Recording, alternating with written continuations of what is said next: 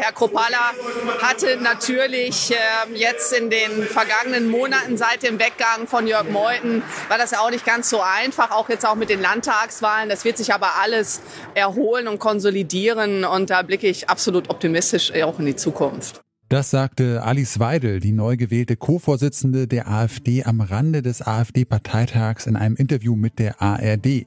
Viel Grund für Optimismus hat die Partei zurzeit allerdings nicht. Der Parteitag, der am Wochenende in Riesa stattgefunden hat, endete nämlich mit viel Streit und einem vorzeitigen Abbruch.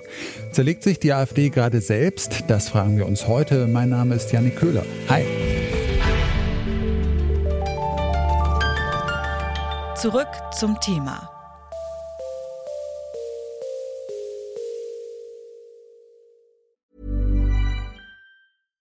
Bitte widmet eure Aufmerksamkeit unserem Werbepartner.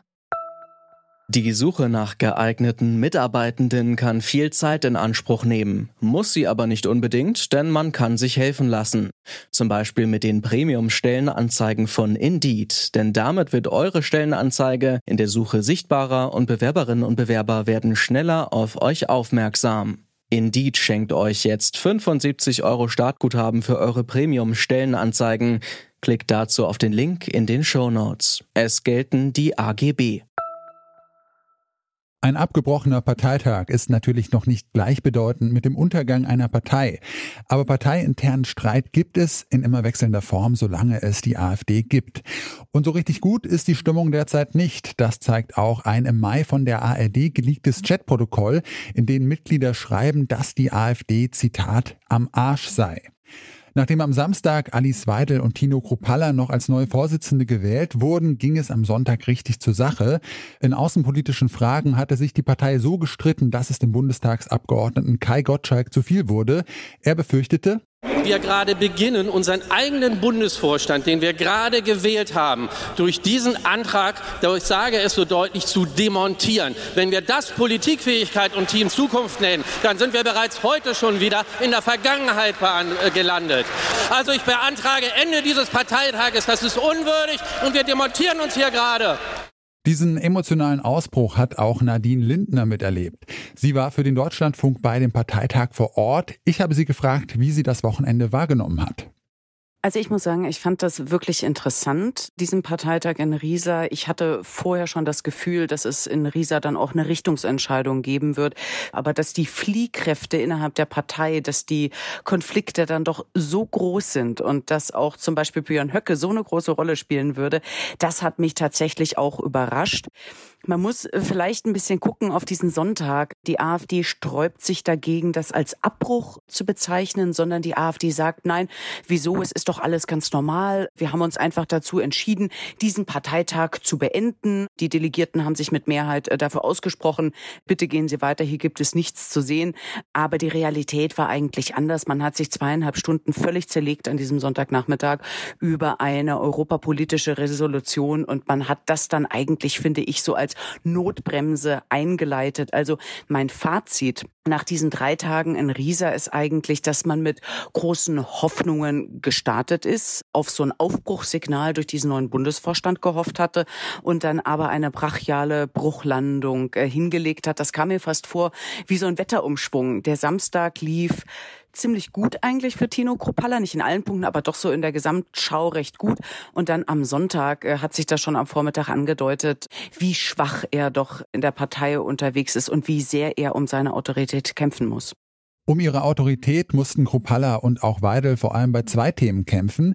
Dabei ging es um die Nähe zu rechtsextremen Gruppierungen und die Haltung zur EU als auch zu Russland. Und am Ende der Debatten setzten sich oft nicht die neu gewählten Vorsitzenden durch, sondern der AfD-Thüringen-Chef Björn Höcke.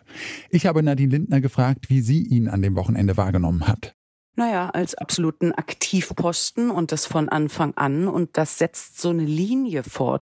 Er hat in Riesa sowohl in der Struktur als auch in der Positionierung diese Partei richtig nach seinen Wünschen geformt. Also er hat zum Beispiel durchgesetzt, womit ich ehrlich gesagt auch überhaupt nicht gerechnet hätte, dass das geht, dass die AfD ihre Satzung ändert. Dafür braucht es eine Zweidrittelmehrheit. Das sind wirklich viele Delegierte, die man da auf seiner Seite haben muss, um eine Einzelspitze durchzusetzen durchsetzen. Das war sein Wunsch. Und er hat auch durchsetzen können, einige Personalien im Bundesvorstand, wie zum Beispiel Christina Baum, eine Bundestagsabgeordnete aus Baden-Württemberg, an die man sich vielleicht noch erinnern kann. Es gibt so Bilder von ihr. Sie ist äh, ja Corona-Leugnerin, Impfgegnerin.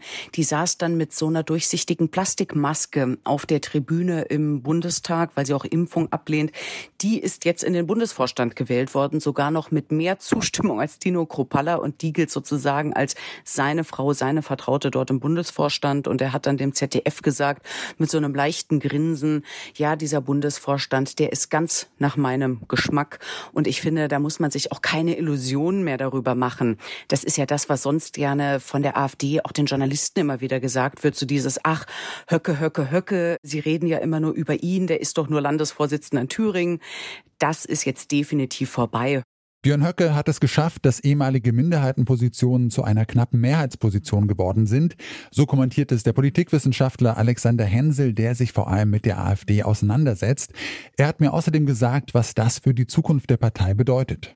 Das bleibt natürlich jetzt erstmal abzuwarten, aber es wird weiterhin sozusagen, glaube ich, zwei große Probleme geben. Zum einen ist das eben die Frage der Positionierung gegenüber den Extremen, ne, die Positionierung zum rechten Rand, die aber jetzt offenbar noch weiter aufzuweichen scheint. Und das ist natürlich für eine dauerhafte Etablierung im deutschen Parteiensystem weiterhin ein Problem, dass man sich als dann nicht nur beobachtete, sondern vielleicht irgendwann als rechtsextremistisch eingestufte Partei eben sehr erfolgreich im Parteienwettbewerb positioniert. Das ist zumindest fraglich zumindest im Westen ist das fraglich.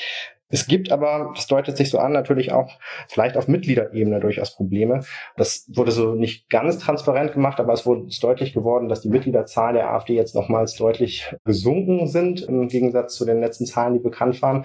Und schließlich gibt es, glaube ich, auch weiterhin Probleme auf der Ebene, wie sozusagen oder wohin die parlamentarische Arbeit der AfD eben jetzt auch führen soll, dass die AfD irgendwie händeringend danach sucht, eben auch parlamentarisch irgendwie wirksamer zu werden und eben auch ihren Wählern gegenüber klarer machen zu können, wir haben etwas erreicht. Das macht man immer, indem man sagt, ne, wir haben erfolgreich etwas verhindert, aber das wurde auch auf dem Partei deutlich, das scheint eben vielen Wählerinnen und Wählern, aber auch AfD-Funktionären eben nicht mehr genug. Man arbeitet da an Strategien, wie man sich sozusagen konstruktiver nach außen hin zumindest geben kann, wie man sozusagen einen Kurs von, ja, einen positiven Kurs von Gestaltungsvisionen und so etwas aufbauen kann. Aber genau das ist natürlich gerade im Wechselspiel mit sozialen Bewegungen, mit radikalen sozialen Bewegungen natürlich äußerst schwierig. Interner Streit, auf offener Bühne ausgetragene Machtkämpfe und noch mehr Nähe zu Rechtsextremen. Verschwindet die AfD so Wahl für Wahl aus der politischen Landschaft? Nochmal Alexander Hensel. Na, da muss man, glaube ich, eine starke Differenzierung zwischen Ost und West erstmal einziehen. Wir sehen eben, auch im Osten geht sozusagen die Wählerfürsprache zur AfD natürlich zurück, aber auf sehr hohem Niveau. Es scheint so, dass die AfD aufgrund der Spezifika der ostdeutschen Wähler und Wählerinnen da weiterhin ein breites Mobilisierungspotenzial hat und das mehr oder minder auch eben halten kann. Das sieht in Westdeutschland natürlich anders aus. Dort sind sozusagen die Hochburgen der AfD, das sehen wir bei den letzten Jahren, die schmelzen langsam ab und es gibt natürlich auch eine ganze Reihe von Ländern, da ist die AfD eh relativ schwach und wenn die AfD im Westen sozusagen aus den Parlamenten fliegt, hat das natürlich Auswirkungen sowohl auf die Landes- als auch auf die Bundespolitik der AfD. Und dann könnte sich sozusagen insgesamt ein Trend forcieren, der immer sozusagen in diesem Stichwort Lega Ost sozusagen zusammengefasst wird. Die AfD könnte dann eine, ja, vor allem in Ostdeutschland aktive und erfolgreiche Regionalpartei sein, die aber eben massive Probleme hat, in den Westen reinzuwirken. Das ist so gerade das Szenario, was irgendwie wahrscheinlich erscheint, aber eine Glaskugel hat man natürlich nicht. Von der politischen Landkarte wird die AfD so schnell nicht verschwinden. Es scheint aber so, als steht eine entscheidende Phase für die Partei an. Tendenz noch weiter nach rechts mit einem immer einflussreicheren Björn Höcke.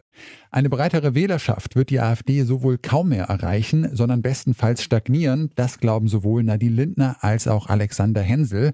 Bevor die Partei sich allerdings selbst zerlegt, braucht es noch mehr als bloß Streit auf einem Parteitag. Das war's von uns für heute. An dieser Folge hier mitgearbeitet haben Sophia Ulmer, Josua Gerner und Toni Mese. Chef vom Dienst war Anton Burmester. Produziert hat die Folge Benjamin Zerdani. Und mein Name ist Janik Köhler. Ich sag ciao und bis zum nächsten Mal. Zurück zum Thema vom Podcast Radio Detektor FM.